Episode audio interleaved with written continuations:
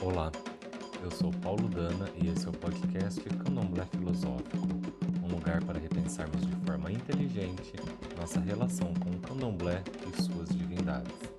Este é mais um episódio da série Orixás e seus valores ancestrais, e hoje falaremos um pouco sobre Ossan, o feiticeiro curador.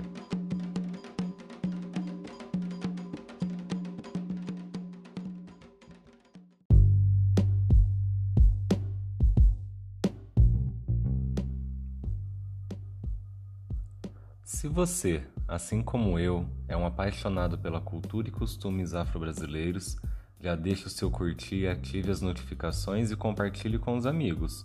Outras pessoas também podem achar o tema interessante. No Brasil, o SAM acabou ocupando um papel secundário, um tanto quanto apagado e desbotado diante de toda sua grandiosidade e poder. Ele é a divindade que permite a vida existir sobre a terra que está presente desde os nossos primeiros passos dentro do candomblé, por ser indispensável para que todos os rituais de passagem, incluindo as cerimônias fúnebres, sejam realizadas corretamente. Um dos orixás com o culto que mais possui segredos em sua ritualística e que a cada momento se torna mais e mais inacessível a todos aqueles que se dedicam ao culto dos orixás, devido ao impacto civilizatório, as construções de novas cidades que extinguem as florestas, o desmatamento, a extinção dos animais, o desaparecimento de muitas ervas, causados por impactos climáticos e da própria extinção dos animais. O sangue, em seu contexto ritualístico, está intrinsecamente ligado às ervas, seu maior domínio no mundo material. Para todas as poções, preparos curativos, ritos e consagrações, esta divindade é invocada para que seu poder, o axé, energia vital, seja despertado por meio das folhas utilizadas.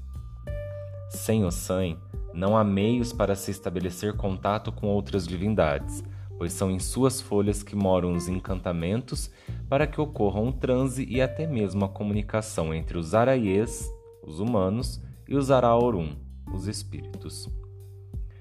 Em contexto epistemológico, entendo que o San é a força propulsora do conhecimento científico ancestral nos seres humanos. Esse arquétipo se manifesta no ancião, que apanha uma folha de boldo ali na garagem para curar uma dor de estômago, ou na mamãe, que prepara a erva de Santa Maria para servir de vermífugo ao filho é o conhecimento ancestral passado de geração em geração e que, no decorrer das eras, gerou a medicina moderna tal qual a conhecemos hoje.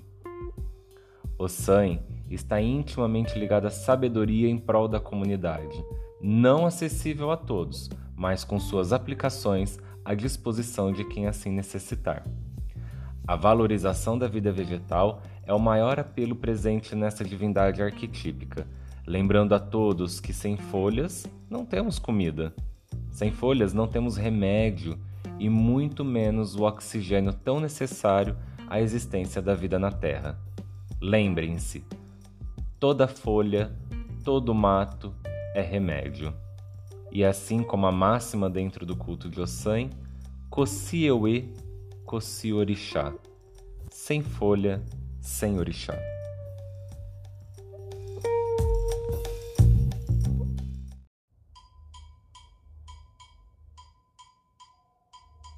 E agora, me diga uma coisa: o quanto você tem cultuado o sangue no seu dia a dia?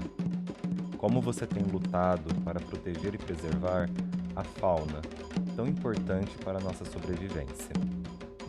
Esse foi mais um episódio da série Orixás e seus valores ancestrais. Espero um feedback de vocês. Tem um canal no YouTube e tem a página no Instagram. Lá vocês me encontram como Paulo Dana. Espero ver vocês por lá. Até a próxima!